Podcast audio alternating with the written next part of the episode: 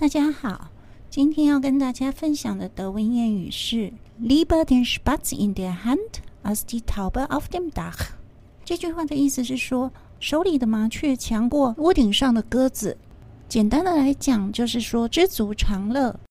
中文也有类似的劝世语，叫人不要眼高手低。举一个简单的例子，比如说你去夜市玩的时候，无意间就看到了有一个转盘游戏。转了一次之后，你得到了一个可能西洋棋作为奖励，那么你可能就会觉得，哦，我想要再来一次吧，然后就一直玩，一直玩。但是有可能两三次之后，你的朋友就会告诉你，嗯，你就拿这个西洋棋，别再玩了，要不然的话，你可能会花掉很多的钱。